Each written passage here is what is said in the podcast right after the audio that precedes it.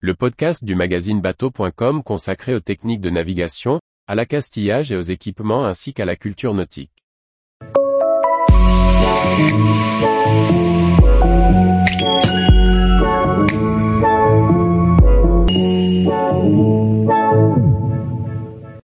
Traversée d'un DST, que risque le plaisancier en cas d'infraction? Par Briag Merlet. On ne traverse pas un dispositif de séparation de trafic ou DST avec son bateau n'importe comment. Faisons le point sur les règles et les risques judiciaires pour un plaisancier en cas d'infraction. Le tribunal maritime de Brest a condamné le 8 juin 2022 un plaisancier à 3000 euros d'amende, dont 1500 euros avec sursis pour ne pas avoir suivi les directives du Cross Corsen lors de la traversée du dispositif de séparation du trafic d'Ouessant. Voici quelques rappels des règles et des peines encourues. Les zones de grand trafic maritime sont propices aux accidents. Pour limiter les risques et suite à la catastrophe du naufrage de l'Amoco Cadiz, des dispositifs de séparation de trafic ou DST ont été mis en place pour canaliser le trafic dans les secteurs clés. Leur traversée est soumise à des règles strictes, quand elle ne peut être évitée. Le bateau doit le couper perpendiculairement et en aucun cas il ne doit remonter un rail à contresens. Le RIPAM, Règlement international pour prévenir les abordages en mer, est le texte de référence. Sa règle numéro 10 traite plus particulièrement des DST. Comme dans toutes les autres situations, la règle 2 du RIPAM reste essentielle.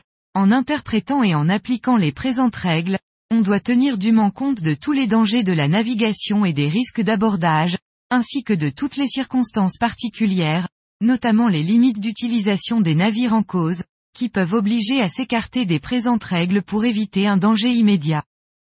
De plus, le Code des transports stipule dans l'article L52421 que le marin doit respecter, les instructions particulières des préfets maritimes et les ordres des agents des centres régionaux opérationnels de surveillance et de sauvetage et des agents chargés de la police de la navigation, édictés pour mettre en œuvre ces dispositifs de séparation de trafic.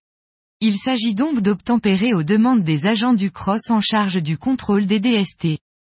Le Code des transports prévoit également les peines possibles en cas d'infraction. L'affaire est jugée par un tribunal maritime, composé de trois magistrats professionnels et deux assesseurs marins professionnels. En cas d'infraction, y compris par imprudence ou négligence, tout capitaine, chef de car ou toute personne exerçant la responsabilité ou la conduite d'un navire, encourt jusqu'à deux ans de prison et 30 000 euros d'amende. La jurisprudence est quasi inexistante, avec peu de cas. Néanmoins, le jugement du 8 juin 2022 vient l'alimenter.